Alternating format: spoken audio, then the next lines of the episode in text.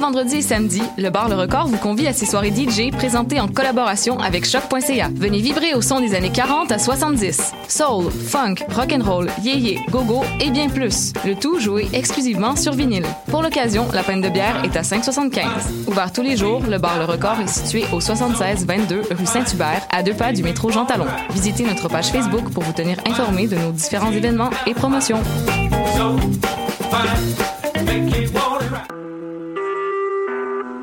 Vous écoutez Choc pour sortir des ondes.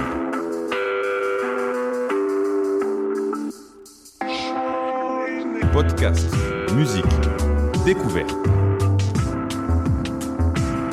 Sur choc.ca. La musique au rendez-vous.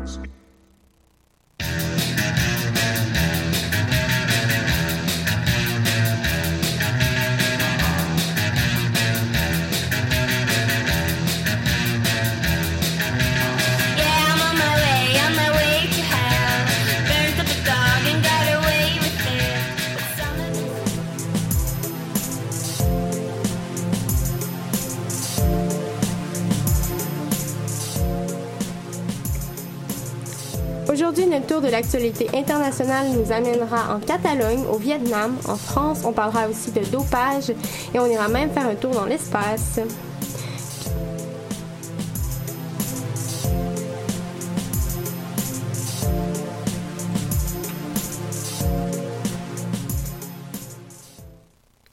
Bienvenue à l'émission Le Monde en marche, l'émission qui vous amène en dehors des phares des médias québécois. Donc euh, aujourd'hui, notre première, euh, notre premier chroniqueur, euh, Johan, tu nous parles d'un sujet pas, pas super rose, pas super joyeux. Tu as décidé de nous parler de la guerre du Vietnam. C'est exact. Aujourd'hui, j'ai décidé de rentrer dans les entrailles de l'histoire pour mieux vous parler des stigmates actuels de cette guerre. L'incroyable reportage de Ken Burns et Lynn Novick, diffusé sur la chaîne Arte, était l'occasion pour moi de vous en parler. Et oui, je me suis attelé à 9 heures de visionnage rien que pour vous. Et euh, qu'est-ce que ce reportage, en quoi, en quoi c'est différent des autres reportages qui ont été faits sur le sujet du Vietnam? En quoi est-ce qui est spécial? Alors pour tout vous dire, euh, j'ai vraiment été bousculé par cette série de documentaires, entre fascination pour le travail ahurissant des réalisateurs, consternation pour la politique étrangère américaine, et surtout frisson pour les images cauch- cauchemardesques du documentaire. Dans cette fresque euh, digne d'Apocalypse Now, les réalisateurs font revivre de manière inédite la guerre du Vietnam, au plus près de ceux qui l'ont vécue, vietnamiens et américains.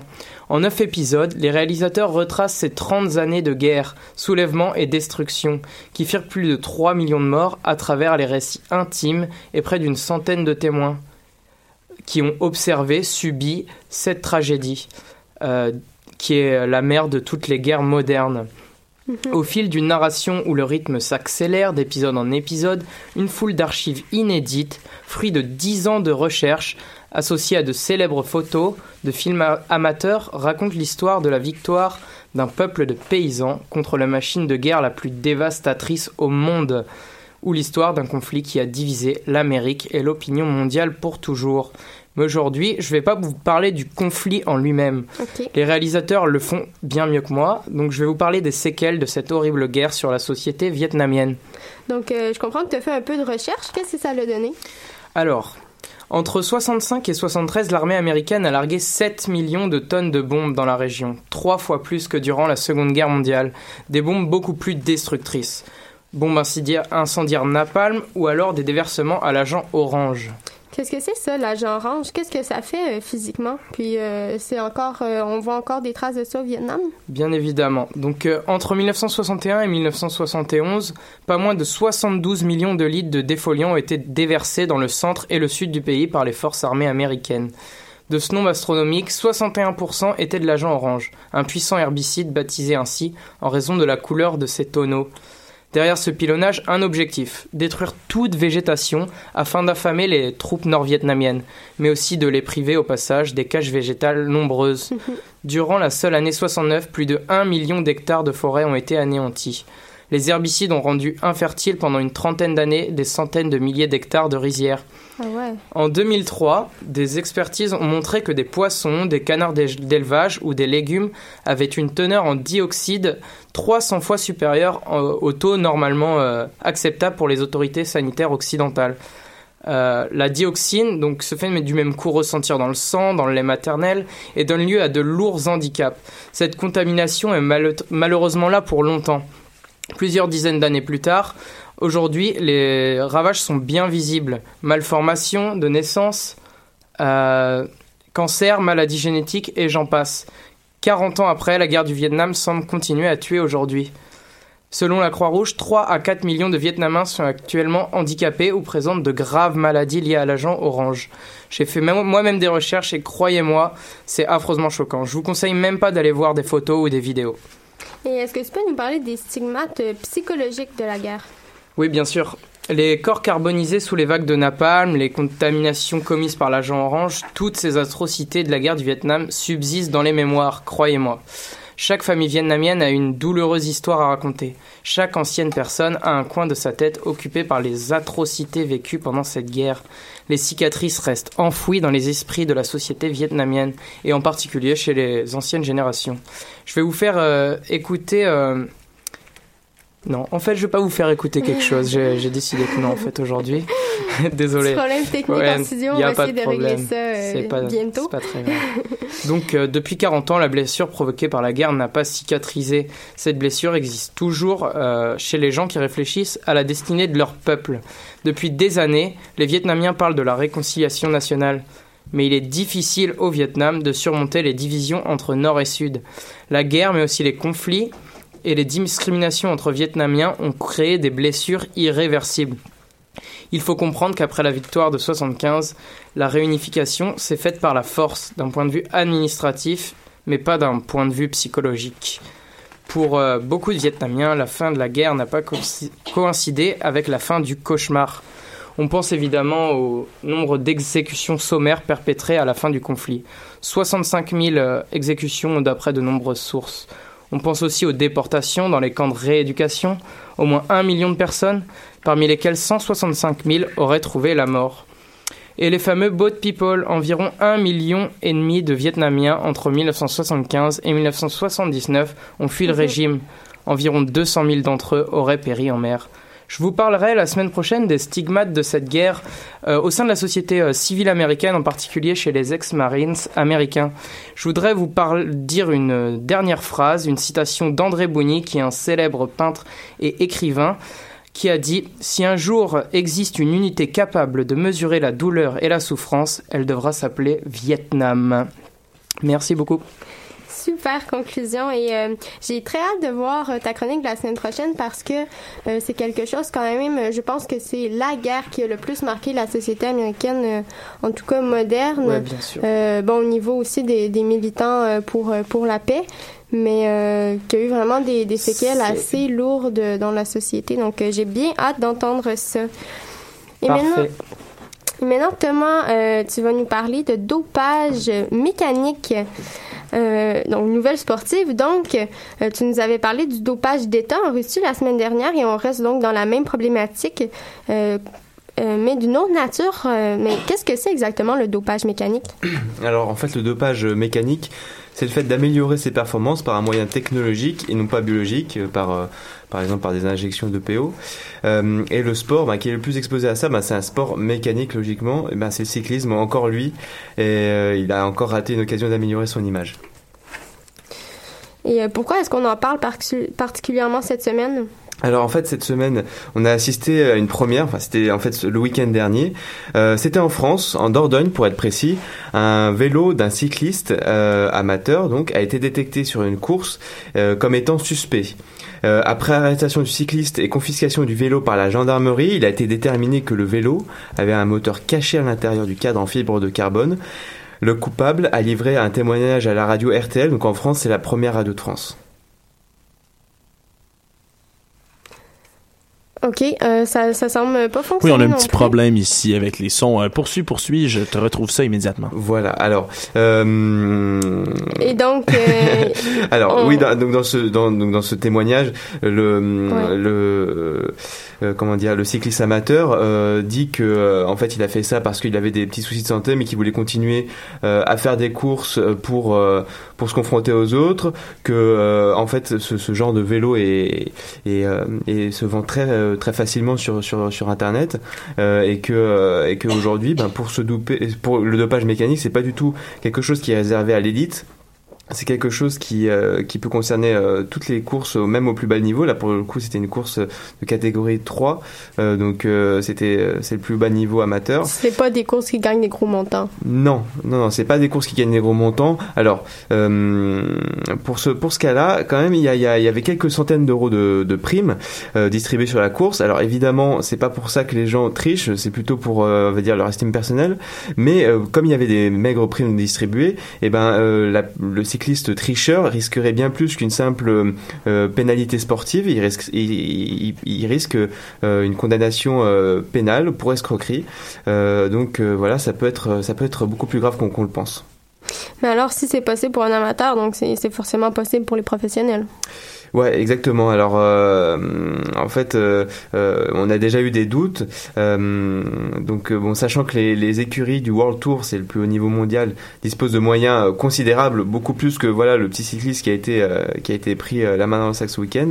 Et donc, voilà, il y a, y, a, y y a des suspicions, il y a des vidéos qui ont circulé sur Internet parce que bon, les, les courses cyclistes sont retransmises à la télévision. Il y a des vidéos qui circulent sur Internet où l'on voit des accélérations assez étranges, pas très naturelles de coureurs dans, certaines côtes. Euh, bon, pour ceux qui connaissent un peu le cyclisme, euh, il y a eu il y a quelques années le, Suisse Fabien Cancellara qui a été suspecté d'avoir utilisé un vélo électrique dans des classiques euh, flandriennes. C'est les courses qui ont lieu en Belgique à peu près au printemps. On a aussi vu des changements de vélo assez incongrus avant des montées de col, c'est-à-dire des, cyclistes sans aucune raison, ben, ils déposaient le vélo en bas du col, ils en prenaient un autre qui avait pas l'air franchement différent au premier abord, mais euh, est-ce qu'il y avait quelque chose dans le cadre? Ça, personne euh, peut vraiment euh, en être sûr. Euh, et donc la, la suspicion, elle est là, elle est bien là. Mais il n'y a, pas de- a pas de moyen de, de tester les vélos, de voir s'il y a un moteur à l'intérieur? Ils testent pas les vélos avant les courses? Alors, euh, je voulais venir dans, dans, dans le prochain point. Ils, ils testent, euh, il y, a- il y a un système de, de test de vélo, c'est-à-dire que l'UCI, l'Union cycliste internationale, a mis en place un système de détection électromagnétique. Donc, ils prennent, en fait, c'est un simple iPad, euh, et je crois que avec euh, l'outil boussole, ou enfin, ça permet de détecter euh, des, des sons électromagnétiques. Vous, pouvez, vous pouvez prendre vous-même votre téléphone ou votre iPad et vous pouvez vous-même télécharger ce qu'utilise l'Union cycliste internationale. Donc, c'est quand même assez basique comme manière de détecter. Et donc ils font ça de manière très spartiate, euh, très pas spartiate, très euh, Pointu. Non, au contraire, Non. ils font pas ça de manière pointue. On les voit parfois, ils, ils passent le- la tablette devant un vélo très rapidement, alors qu'il y a, il y a des journalistes de France 2 en, euh, qui ont fait une enquête très euh, très fouillée là-dessus, et ça montre que pour repérer des moteurs, il faut vraiment être très euh, très minutieux. Et les images qu'on a vues des, des commissaires euh, de l'UCI, ben ils ont, il y, y a des grosses négligences là-dessus. Donc, euh, certes, il y a des contrôles, mais euh, c'est, on- il y a, ils sont pas efficaces en fait. Et euh, ça, on- donc il y a des cas où ça a été détecté euh, dans le cyclisme professionnel? Alors ça a été détecté euh, une seule fois. C'était euh, une cycliste belge au championnat du monde de cyclocross en 2016. Mais bon, le statut vraiment insignifiant de la de la pro- euh, de la cyclocross woman, euh, ben ça c'était vraiment insignifiant Euh, par rapport à je sais pas quelqu'un. euh, euh, c'était pas le champion du monde voilà professionnel c'était pas Christopher Froome ou euh, ou, euh, ou voilà des, des C'était cadres pas, euh, c'était pas une grosse prise. Exactement. Euh, donc euh, il y a déjà eu un cas, mais euh, on soupçonne qu'il y en ait bien plus. Et euh, voilà, ce serait peut-être le nouvel EPO, euh, le PO qui a été le, le fléau du dopage dans les années 90 euh, voire 2000 avec Lance Armstrong. Là, on, on, on redoute qu'il y, ait, qu'il y ait ce genre de fléau aujourd'hui, d'autant qu'il y a des systèmes qui, qui sont indétectables pour l'instant. donc, donc voilà. Merci beaucoup Thomas. Bah, on s'en va en musique et je vous dirai le nom de la chanson après la pause.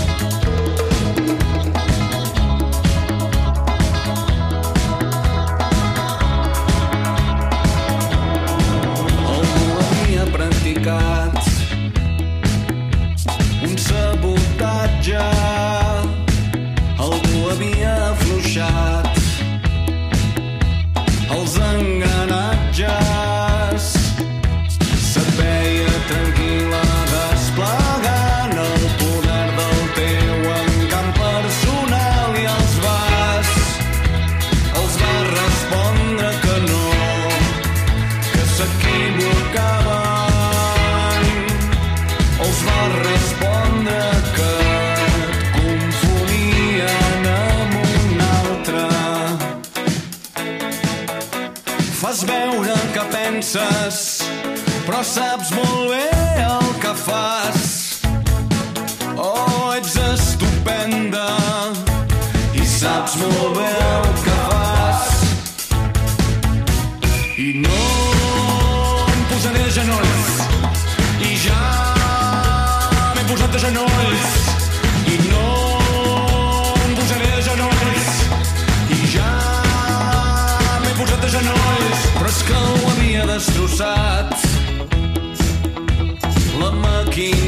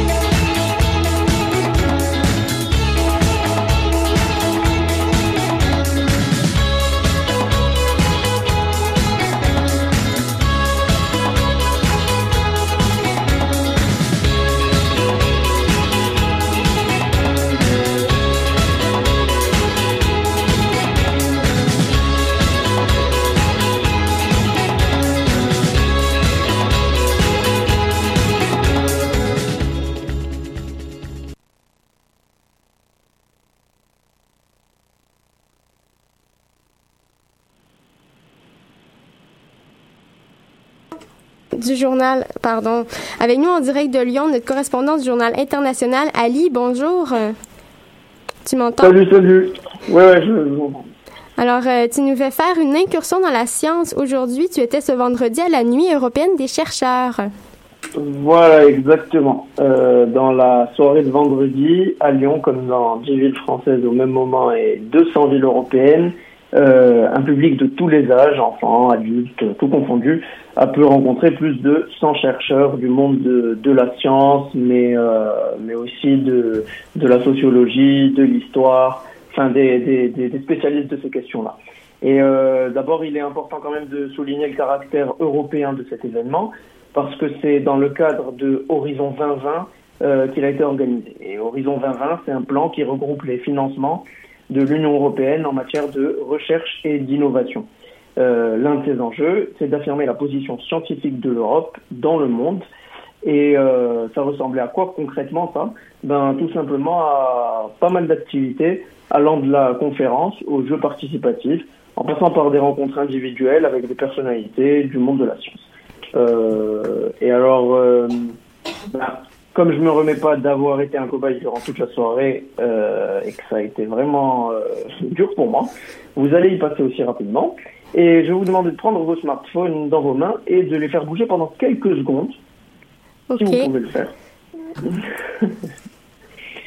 Et euh, voilà, vous êtes en train de le faire, là. je- Ouais, ouais, là, là, je- on a l'air ridicule, la tête. Ouais, Ça exactement. tourne, Et ok. du coup, rien, rien, rien, rien ne se passe. Pas, pas trop. Hein Rien du tout. Voilà. Et du coup, en fait, c'est normal parce que vous n'avez pas la technologie smartphone. Euh, vous pouvez arrêter. Hein. Euh, et, euh, et je vous rassure, j'ai pas d'action là-bas euh, au passage. C'est pas pour ça que je, que je dis ça.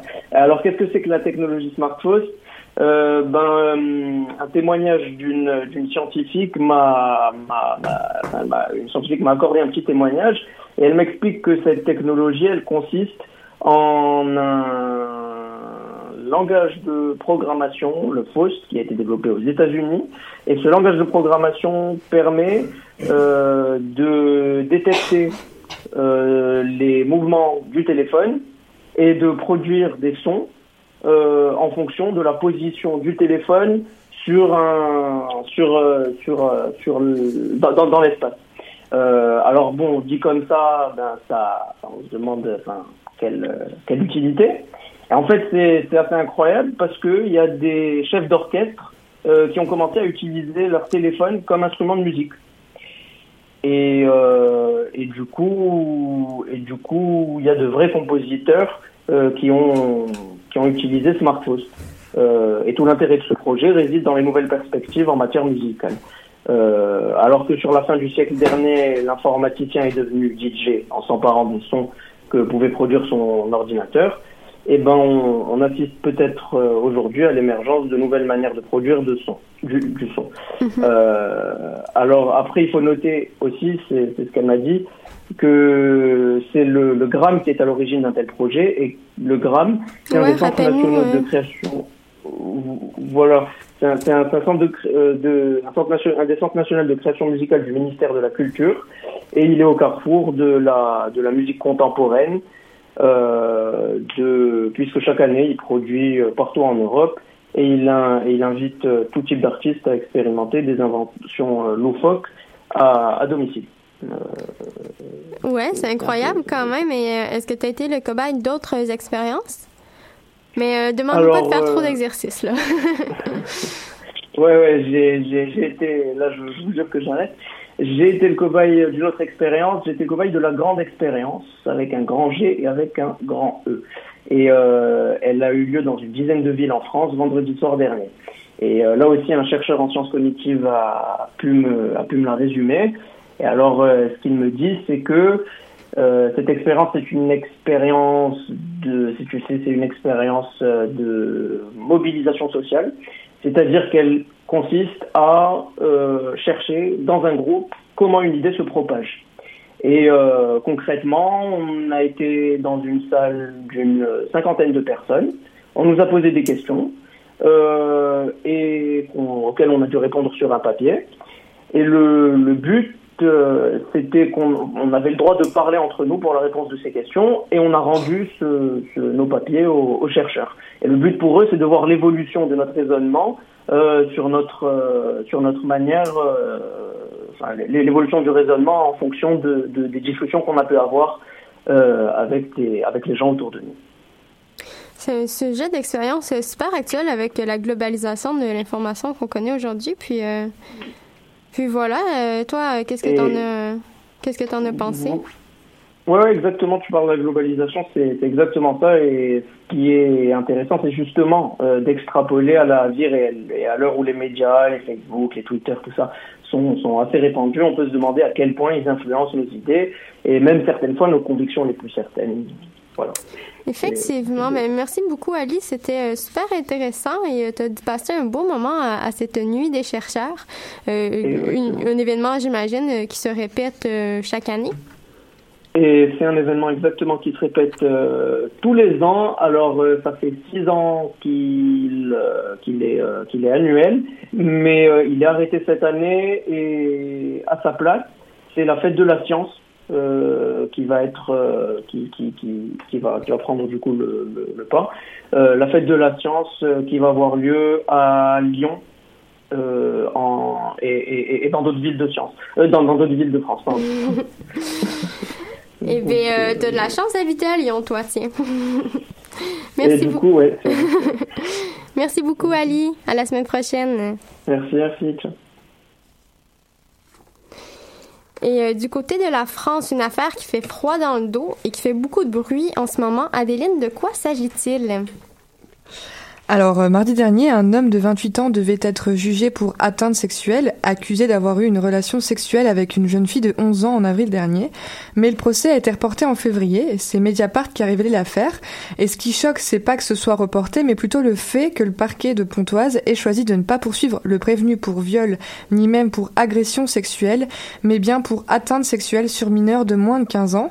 Et si vous vous demandez pourquoi la plainte de la plainte de la victime a été requalifiée en atteinte sexuelle, c'est parce que le parquet a estimé que la relation n'a pas été obtenue par la contrainte, la menace, la violence ou la surprise, qui sont les caractéristiques du viol. Pour essayer de comprendre un peu mieux l'histoire, je vais revenir euh, sur les faits. Donc ça s'est passé en avril. La jeune fille de 11 ans, Sarah, donc un faux nom utilisé par les médias français euh, pour garder l'anonymat hein, de la mineure, euh, est abordée dans un parc en sortant du collège par un homme de 28 ans. Et c'est pas la première fois. Il avait déjà essayé de lui parler à deux reprises quelques jours avant. Et c'est à ce moment-là, euh, ce- qu'il lui dit, c'est euh, Hé mademoiselle, euh, comme vous êtes jolie, est-ce que vous avez un copain etc. Il lui parle pendant un petit moment et de son côté, Sarah, elle lui répond pas vraiment. Et puis très vite, il lui demande de le suivre, et ce qu'elle fait, et ils ont une relation sexuelle. Elle lui fait également une fellation, et puis quand c'est fini, il lui demande si elle veut qu'il la raccompagne. Elle refuse et elle part rapidement. Elle se sent agressée, en panique, elle appelle immédiatement sa mère, qui de son côté appelle la police pour prendre le témoignage de sa fille. Sordide histoire. Et euh, qu'est-ce qui s'est passé après que la police ait entendu Sarah? Eh bien, une enquête a été ouverte et la jeune fille a pu déposer plainte pour viol. Mais comme je l'ai dit il y a quelques instants, le parquet a choisi de poursuivre l'homme de 28 ans pour atteinte sexuelle et c'est précisément ce qui a fait couler beaucoup d'encre en France ces derniers jours. Donc, dans beaucoup de pays, on considère qu'il y a une présomption irréfragable d'absence de consentement du mineur victime d'actes sexuels. Donc, en gros, euh, qu'une personne est trop jeune pour avoir du discernement et se rendre compte euh, d'une situation. Donc, par exemple, euh, aux États-Unis et en Espagne, le seuil est à 12 ans. Euh, tandis qu'il est à 14 ans pour l'Allemagne, la Belgique, l'Autriche. Et dans d'autres pays comme l'Angleterre ou la Suisse, le seuil est à 16 ans. Alors imaginez un peu le train de retard de la France qui, elle, n'a pas de législation et même pas pour l'âge du discernement, parce que c'est très flou entre 5 et 15 ans. C'est vraiment l'appréciation du juge en fait.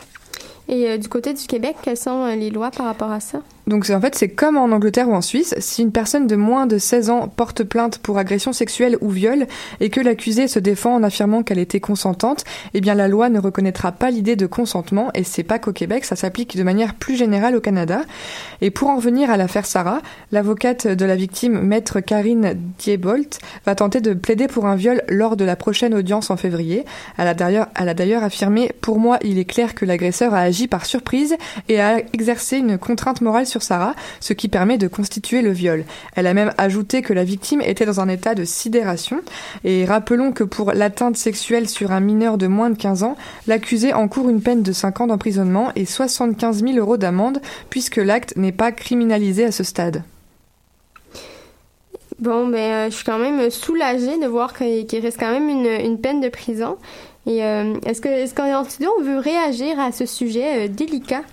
Moi, ce serait plutôt des éclaircissements. euh, écoute, fait alors tu, tu dis que c'est même pas, c'est même pas criminalisé en tant que tel. C'est ça que je comprends. Non, parce que du coup, le viol et l'agression sexuelle, c'est un crime. Là, c'est euh, c'est pénal en fait. C'est c'est pour ça que c'est c'est ça qui choque en fait, c'est que quoi? C'est que comme euh, ils ont pas les preuves, comme je disais, il y a l'histoire de, de la surprise, de la contrainte. Mais, mais pourquoi il n'y a pas de législation comme ça en France? Ben, c'est ça qui pose question, c'est que dans tous les pays voisins en Europe, même aux États-Unis, tu sais, qui sont souvent critiqués quand même, il y a une législation en dessous de 12 ans, et en France, euh, il y a eu des cas il y a quelques mois ou années, je ne sais plus, sur euh, des enfants qui avaient moins de 5 ans, donc c'était genre euh, un an et demi et 5 ans, qui là, on a, on a dit oui, c'est un viol parce qu'ils avaient moins de 5 ans.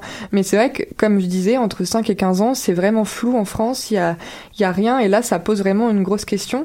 Et d'ailleurs, je- j'en profite, hein, j'ai j'ai lu en même temps un témoignage d'une fille qui disait, donc l'article s'appelait Je m'appelle Alice, j'avais 12 ans. Et euh, elle dit, euh, bah c'est bien qu'au moins là, on commence à réagir, on commence à en parler. Moi, quand ça, quand ça m'arrivait à, à 12 ans, ben il y a, y a rien eu non plus sur ce sujet-là, quoi. C'est épouvantable. Mais il y a, il y a- normalement, il n'y a pas une majorité sexuelle à 16 ans? C'est 15 ans, mais euh, la t'as t'as t'as la question de la majorité sexuelle, mais euh, après t'as t'as la question de voilà discernement, de c'est ça en fait qui pose question. C'est à 11 ans, est-ce qu'on est conscient de bah, comme euh, je, reprends le témoignage de la fille qui s'appelait Alice qui dit euh, à 11 ans euh, ce qui se passe dans la culotte c'est on- je fais pipi quoi c'était vraiment ces mots c'était euh, à 11 ans on, on s'imagine pas qu'il y a y avoir autre chose et, et c'est ça même si à, à 16 ans c'est la majorité euh, la majorité sexuelle ou à 15 ans c'est tu peux quand même avoir des relations avant si t'es consentant si mais c'est juste à quel âge tu places le discernement et avec quel écart d'âge aussi enfin là, d'âge 28 ici ans est 11 ans. Mais c'est ça, l'écart d'âge. Ici, on va le tenir en compte. Au Québec, tu peux être accusé de détournement de mineurs. Ouais. Et, euh, je ça précise- n'existe pas en France, ça? Si, si, et je précise aussi que le, ce que j'ai- je l'ai pas dit, mais le, l'accusé a, a, a bien, euh, il a, comment dire, il a avoué les faits, mais euh, il a insisté sur le fait qu'il connaissait pas son âge, qu'il pensait qu'elle avait entre 14 et 16 ans. Et euh, il y a toute une discussion aussi là-dessus où la victime dit non, euh, j'ai montré mon carnet de liaison euh, qui donnait mon âge, que j'étais en sixième au collège. Donc c'est ça qui fait vraiment, ça qui fait vraiment débat en France et qui fait vraiment, mais mais, vraiment mais tout parler. de même, détournement de mineurs ne peut pas s'appliquer dans cette situation-là?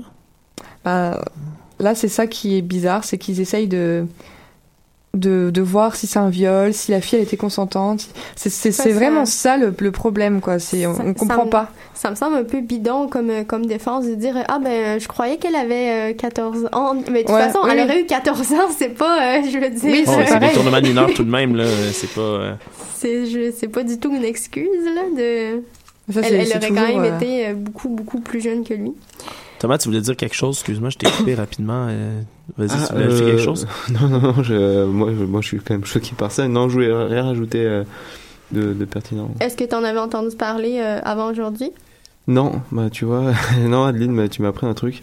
Ah, sur Euh, les réseaux sociaux, ça, moi je l'ai vu. euh, au début, je me, enfin, je voyais pas vraiment. On est au Québec, donc du coup, l'actualité de la France, tu la laisses un peu à plat. Et puis, euh, j'ai, j'ai, je voyais plein de trucs, euh, 11 ans, viol. Je me disais, mais c'est quoi ce délire euh? Et c'est vrai que c'est, quand tu lis les articles, c'est, franchement, c'est dur. Enfin, Non, c'est dégueulasse. c'est, c'est, c'est, c'est choquant. Oui, c'est de la manipulation. euh, il a manipulé, je sais pas comment. Enfin, c'est- Oui, c'est ça. C'est, elle s'est sentie. Euh, C'est de, la une- péd- c'est de la pédophilie, le pur et Ouais, simple. une, là. so- C'est une sorte de, pression morale où la fille s'est dit euh, bah j'ai peur mais je je sais pas comment l'exprimer je je le suis mais je sais pas pourquoi je le suis mais Ben, c'est Tu sais, quand c'est t'es enfant, tu parlais tu- de discernement à cet âge-là, tu, tu comprends pas trop ce qui se passe. Si tu, bon, en général, les adultes sont quand même une autorité. Donc, euh, tu vas avoir euh, tendance à, à faire ce qu'ils disent, mais donc, euh, c'est pour ça Après, que est-ce que, ouais, je sais pas, est-ce qu'elle était fragile psychologiquement aussi? J'en sais rien. Ah, j'ai qu'il y a pas des- vu des de données choses qu'on n'a là-dessus, pas, mais- Je dire, qu'elle soit fragile ou pas, même moi, à 11 ans, je savais même, j'avais de la misère à, à Ouais, différencier c'était quoi une érection. Là. Ouais. Donné, il faut. euh, Mais Non, peut-être, peut-être mots. que, euh, je veux dire, euh, le fait que euh, normalement, quand euh, quand on est jeune, on nous dit de, de vraiment de fuir quand on voit un, un, un inconnu ou. ah, mais là ils font état de justement de de sidération et c'est ça aussi qui qui rentre en jeu c'est la comment tu réagis quand t'es en sidération comment euh, Comment t'arrives à te dire euh, là c'est attention danger. Là je pense que pour elle elle, a- elle a eu du mal ouais voilà euh, pardon.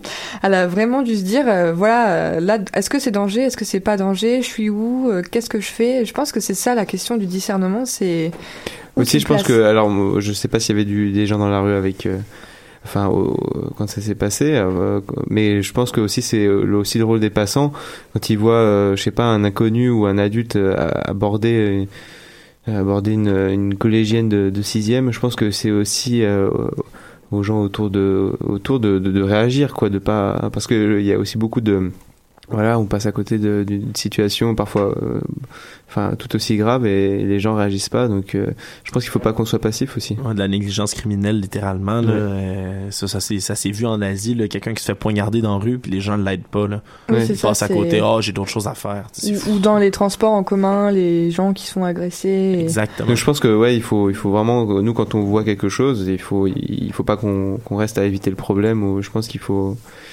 il faut que ça nous, nous sensibilise aussi, quoi. Ouais. Mais en tout cas, on aura la réponse en février si c'est pas encore reporté. parce que ça, ça. fait, ça a déjà été reporté une fois en juin. Tu nous, tu nous Donc, garderas euh, au courant avec tout ça. Je pense que tout le monde en studio est vraiment euh, sous le choc et aimerait avoir une suite. Euh, D'ailleurs, on va avoir une musique, Sandrine, si je ne Oui, m'abuse, qui va ben, faire suivre à tout cela. Hein. Je me disais où va le monde? Et c'est justement le titre d'une chanson que j'aime bien du groupe La Femme. On écoute ça tout de suite.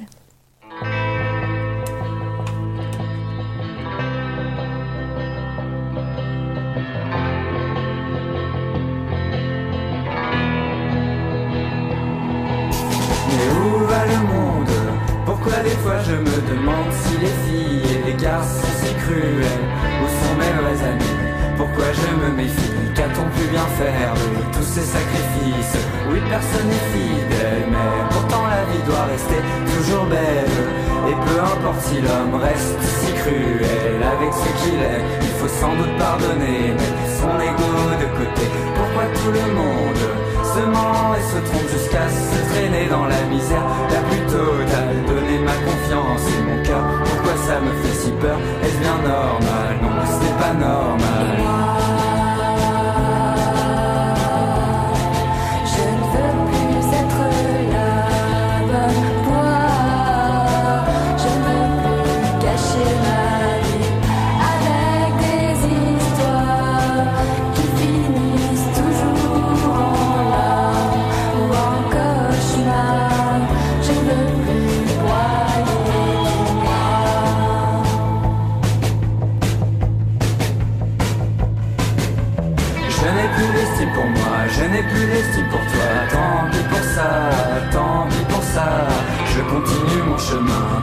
Déjà très très loin, très loin derrière moi, très loin derrière moi. Oui, c'était une belle histoire pour finalement taire mon regard foudroyé, sans me retourner. Je pars comme je suis venu, encore plus déçu. Dans tout ça, c'est que je reste un inconnu pour toi. Par pitié, arrêtez de me planter des couteaux dans le dos. Où mon corps va finir par devenir un filet de cicatrices qui ne retiendra en moi que les mauvais côtés de toi. Désormais je n'en peux plus, je veux partir très très loin, je pleure et je renie. C'est l'alarme de trop qui fait déborder mes yeux et m'a rendu malheureux.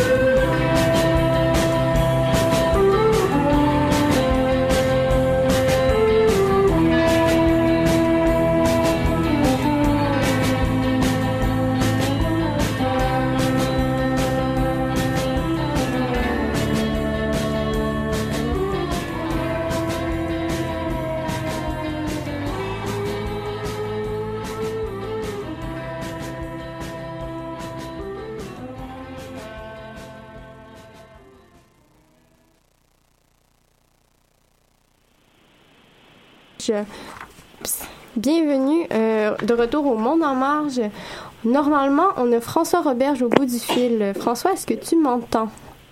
Oui, je suis là. Tant mieux, tant mieux. On était euh, finalement on a réussi euh, à te rejoindre. On est bien content parce qu'aujourd'hui on va parler de ce qui se passe en Catalogne. Euh, donc le référendum fait beaucoup jaser. Ça a fait la une de tous les médias du monde, sauf ceux peut-être de la Corée du Nord. On, on sait pas trop. Ce référendum du 1er octobre donc était organisé par le par- Parlement catalan et euh, qui a vraiment été euh, porté à bout de bras par l'initiative populaire. Et dès le départ, il avait été déclaré illégal par l'Espagne. Et donc, on a vu ça a causé plusieurs embûches aux militants qui ont dû user de stratagèmes euh, comme de cacher les urnes. pour, pour pouvoir exercer leur droit de vote.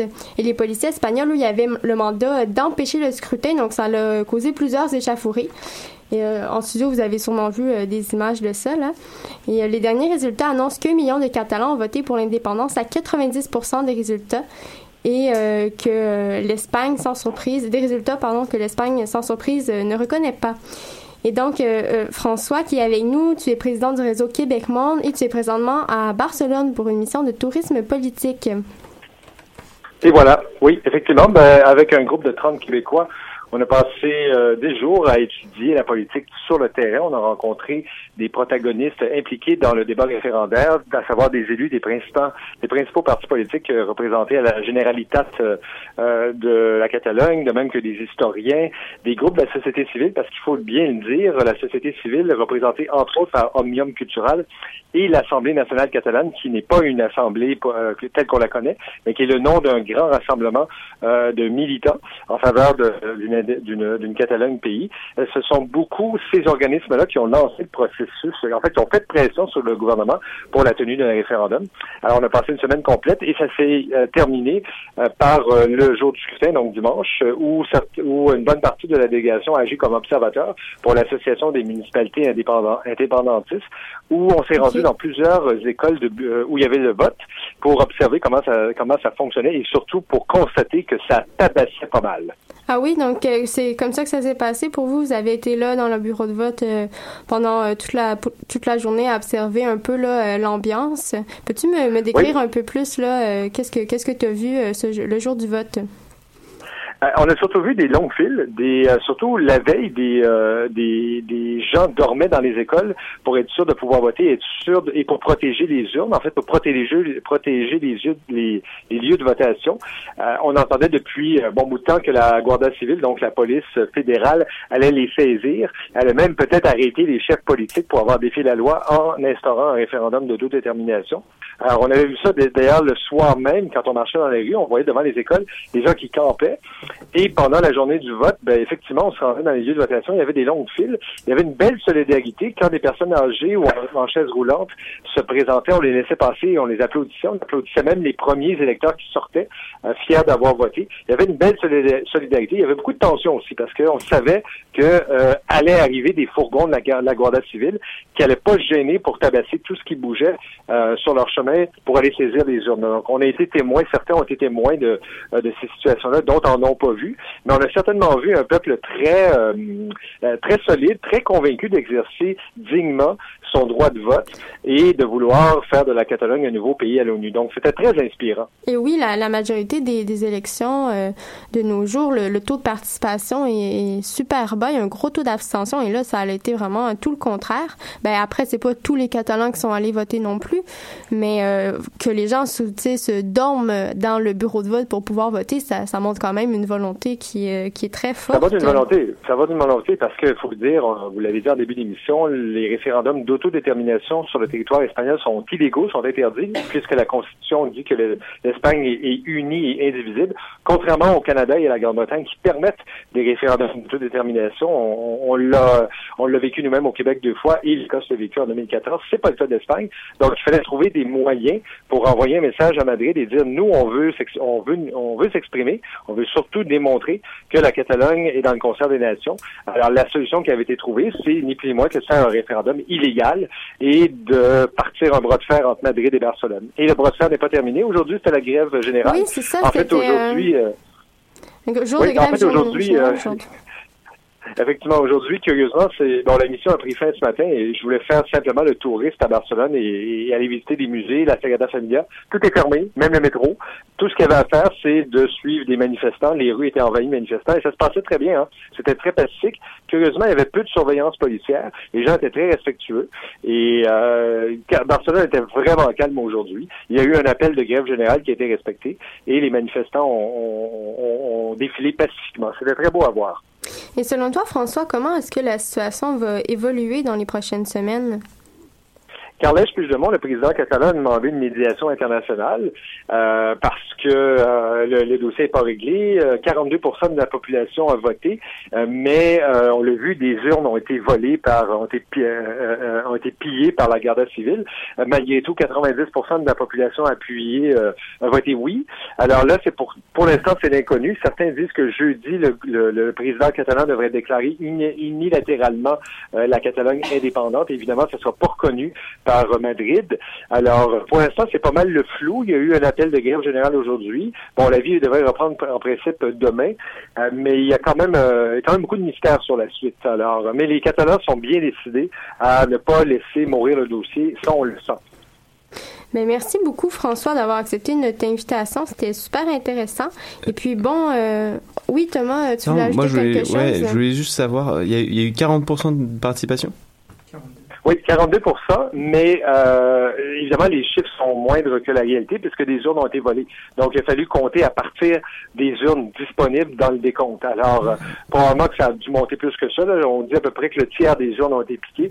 Donc, on peut à peu près imaginer que le vrai taux de participation euh, a dû être sans doute plus haut que 60. Ouais. Alors, euh, donc, euh, alors des urnes ont été piquées et brûlées et puis euh, ja- jamais de traces. Donc, euh, et je, je tiens quand même à rajouter que ce qui, ce qui vraiment met un, grand malaise généralisé ici, c'est le silence de la communauté internationale, c'est le silence de l'Union européenne, c'est le silence, par exemple, d'Emmanuel Macron, qui, lui, ne gêne pas pour critiquer euh, euh, la Pologne et la, et la Hongrie euh, en matière de dérive autoritaire, mais ne dit rien concernant les 500 blessés euh, catalans d'avant-hier euh, par la Guardia civile. Alors, il y a comme un, un gros malaise vis-à-vis de le silence euh, des chefs d'État, qui disent tous fallait respecter la Constitution parce que c'est un référendum illégal, mais euh, qui ne condamne pas les violences. Alors, euh, et là, c'est une grosse question de droit international. Qui a raison? Euh, le dossier catalan n'est pas clos pour autant. D'ailleurs, à ce sujet-là, excuse-moi, Sandrine, Oui, je voulais savoir, euh, jusqu'à quand êtes-vous là, vous, Monsieur Roberge, en Catalogne? Je, je rentre demain. Vous rentrez demain, d'accord. Vous n'allez pas pouvoir suivre, malheureusement, euh, sur le terrain le reste de la situation. C'est dommage quand même, mais on, il y a quand même des beaux mouvements qui s'organisent un peu partout. Hein. Là, on a justement au Québec cette semaine, il y avait un, il y avait une, euh, ou la Ouais. semaine dernière, je me souviens plus exactement c'était quand, mais il y avait une manifestation euh, ici au Québec d'appui justement au mouvement de la Catalogne. Alors, malgré le fait que les gouvernements reconnaissent pas, je pense que les, les, les Catalans devraient peut-être être, tourner leurs yeux vers les, les mouvements plus civils comme ça. Ça peut être euh, Oui, ça, ça oui, encourageant. ça, il y en a beaucoup, c'est vrai, mais euh, ben, c'est pas fini. Hein. Les, les Catalans euh, dans la rue, ceux que j'ai croisés en manifestation, sont bien déterminés à poursuivre et, et euh, la, la- la, partie de brosseur ne fait que recommencer. Alors, qu'est-ce qui va se passer? Est-ce que dans un an, il y aura une déclaration officielle d'indépendance? Est-ce que c'est cette semaine? Euh, il y a beaucoup de mystères. Ça se mesure au jour le jour. Oui, c'est bien parfait. Bon, on vous remercie d'avoir été avec nous, Oui, Monsieur merci Roberge. beaucoup, François. Bon retour euh, au Québec. Et, Merci euh, beaucoup. Et puis, vous, et vous êtes invité à nous suivre par Facebook euh, sur notre page Réseau Québec Monde Tourisme Politique. euh, on- allez voir ça. Merci beaucoup. C'est moi qui vous remercie. De retour en studio, euh, j'aimerais bien vous entendre là-dessus. Vous avez sûrement vu des images. Qu'est-ce qui vous a marqué, vous, euh, toi, Johan? Euh, moi, il y a deux choses, euh, y a deux choses euh, qui, qui, me frappent. D'une part, c'est surtout l'immobilisme de l'Union européenne. Donc, ouais, l'Union européenne aime faire tout le temps des, des leçons de respect de droits de l'homme, de bonne gouvernance, d'application de la démocratie. Et là, il y a rien, rien. Alors que c'est une répression quand même brutale. Les images sont là. Euh, moi, pour moi, le silence de l'Union européenne est vraiment gênant euh, pour un Européen comme moi. Qui, On se rappelle en Biélorussie en 2016, il y avait eu, il y avait eu une répression brutale. L'Union européenne avait fait euh, une commission, une réunion pour dire à la Biélorussie oui, vous ne respectez pas la démocratie, que doit respecter chaque État membre, voilà, voilà. Et là, quand c'est le gouvernement Rajoy d'Espagne qui le fait, bon, personne ne parle, donc euh, c'est ça. Mm. Peut-être que ça incarne la faiblesse de l'Union européenne. Exactement, je pense. Au-delà de l'Union européenne, moi je peux vous dire qu'ici euh, euh, au, au Canada, puis surtout moi particulièrement au Québec, hein, on est, on sait bien nous autres aussi, on a des, il y a des petites tendances indépendantistes euh, historiques qui planent.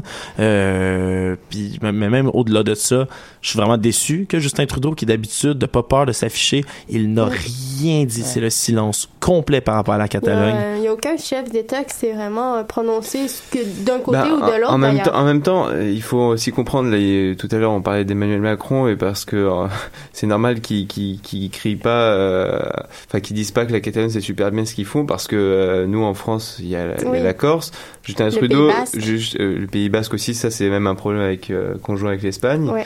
Euh, Justin Trudeau, je pense que s'il commence à se prononcer en faveur de la Catalogne, etc., bah, ça fait, pas, évidemment, nécessairement, ça fait, pas nécessairement en faveur de la Catalogne, mais il a même pas condamné les violences. Puis ça, Ah. c'est quelque chose qui est extraordinaire. On en a déjà vécu deux, nous, des référendums au Québec, et le Canada nous a laissé faire notre référendum. Oui, mais comme, euh, comme euh, M. Robert je disais, c'est qu'en fait, c'est c'est dans la loi qu'en fait, euh, c'est c'est permis de faire un référendum les- au au niveau de l'État fédéral. Il permet aux provinces de, de tenir un référendum, ce qui n'est pas le cas euh, en Espagne. Mais euh, vous me faites penser parce que là, on n'en parle pas trop, mais euh, la, la Catalogne, c'est aussi une région en France, je, si je ne Oui, m'abuse. dans le sud. Le- Oui. euh, dans le sud de la jusqu'à France, Perpignan. ouais. vers euh, Perpignan, voilà. Et donc, euh, Ah, c'est puis- les, les Pyrénées orientales, en fait, Ouais. du coup. Mais euh, oui, ils, sont, ils se sentent euh, Est-ce très que- est-ce que- catalans. Ouais, mais c'est pas concerné par le référendum. Que- non, c'est, Non, ils n'étaient pas concernés, mais si euh, leurs voisins du Sud deviennent indépendants, Je pense est-ce pas. que des velléités euh, séparatistes euh, ressortiront? C'est pas à ce point-là, c'est vraiment. euh, C'est Là, c'est plus culturel, mais. Moi, j'ai des colocataires de Perpignan pour le coup, et euh, genre, bah, c'est le sujet qui revient à la maison en ce moment. Mais après, il y a un sentiment vraiment de catalan d'Espagne et de catalan français qui est différent quand même, malgré qu'elles se sentent catalanes. Quand tu leur demandes euh, Ah, t'es de France? Fait oui, de, Catalogne. C'est vrai qu'il y a beaucoup de beaucoup d'Espagnols qui disent d'abord catalan avant d'être espagnol. Euh, mais euh, voilà, et aussi ce qu'il faut savoir, c'est pourquoi il y a ces velléités de de- d'indépendance. Parce que ça existe aussi en Italie. Euh, en Italie du Nord, il y a eu des mouvements Oui. d'extrême droite euh, pour, euh, pour, pour, pour se séparer du reste de l'Italie. Euh, il faut savoir que la Catalogne, c'est une région, une des régions les plus riches d'Espagne, et qu'une des raisons pour lesquelles euh, ils veulent se désolidariser du reste du, du pays, c'est aussi parce que c'est une région qui, euh, qui, en, qui en a marre de, de devoir payer euh, pour le reste du pays, de porter à bout de bras le, le reste du pays. En Italie, c'est pareil, entre le nord et le sud, le, le nord est, est prospère économiquement comparé au sud, donc il y a aussi euh, pourquoi on devrait payer pour le sud, il y a ces, ces différences-là, donc euh, il faut aussi voir d'où vient cette volonté indépendantiste. Oui, euh, ben c'est ça, il y a une, cause assez euh, économique à ça aussi qui est pas qui est pas présente en France. En tout cas, on va suivre la situation de près. Je pense qu'on n'est pas au bout de nos surprises et qu'il va y avoir bien d'autres rebondissements. Et euh, on passe à la chronique d'Alexandre qui... Salut. euh, Salut. Nous allons euh, maintenant faire un tour avec toi du côté de l'actualité techno. Et euh, donc, tu nous parles aujourd'hui d'une personne que tu affectionnes particulièrement. Oui, euh, je vais pas vous amener la grosse nouvelle du siècle. Hein. Euh, on va y aller un peu plus ludique après toute cette lourdeur en émission. On va passer vraiment du côté de Elon Musk. Hein. Tout le monde en studio ici connaît Elon Musk. Qui est bien ludique, en oui, effet. oui, oui, hein, ce Sud-Africain hein, qui est milliardaire, philanthrope, euh, euh, inventeur, entrepreneur. euh, tout, je pense que je pense que tout le monde le connaît. Mais au cas où, hein, je fais un, un petit passage rapido presto euh, pour résumer c'est qui cet homme. À l'origine, Elon Musk, c'est l'homme qui a euh, euh, parti PayPal, hein, le service de paiement en ligne. Il l'a vendu pour plusieurs milliards de dollars à l'époque. Puis depuis, ça sert à financer tous ses projets, dont Tesla, qui est la première une des compagnies euh, de, voitures électriques dans le monde, euh, qui ne marchait pas bien il y a, pas longtemps. Il a fait une chose qu'un entrepreneur ne ferait habituellement jamais. Euh, Tesla était en faillite. Ça ne fonctionnait pas à l'origine. Il a versé près de la moitié de sa fortune personnelle dans Tesla, elle-même, dans la compagnie. Il n'y a pas d'entrepreneurs ben, vraiment dans la vie qui vont faire ça, surtout pas avec leur fortune à eux dans leur entreprise. C'est quelqu'un qui croit en ses projets, c'est quelqu'un qui n'a pas peur de s'exprimer politiquement. Il a quitté le conseil que Trump avait fait d'entrepreneurs euh, et de visionnaires aux États-Unis. Lui, il a, dès le début, il a dit je suis pas en accord avec ce que vous dites, euh, l'environnement et tout. Alors, il a quitté et depuis, il poursuit tous ses projets, tous ses rêves. Solar City, entre autres, euh, qui est une compagnie de panneaux électriques. SpaceX, je vais revenir beaucoup à- là-dessus en émission, qui fait des, des lanceurs orbitaux, hein, des fusées qui vont dans l'espace, etc., etc., etc. Il se finance plusieurs projets, même que récemment on a parlé d'un de ces projets qui s'appelle, le, je pense c'est le Dunloop, il y a plein de noms qui lui donnent, qui est dans le fond un système de Ouais, voyagement euh, qui pourrait relier Montréal et d'autres villes américaines. Euh, écoutez, prochainement, selon son, sa vision, hein, c'est des petites capsules, comme des balles de fusil un peu, avec des gens dedans, à air comprimé dans des tuyaux, très futuriste, mais bref, c'est un homme euh, exceptionnel, voilà.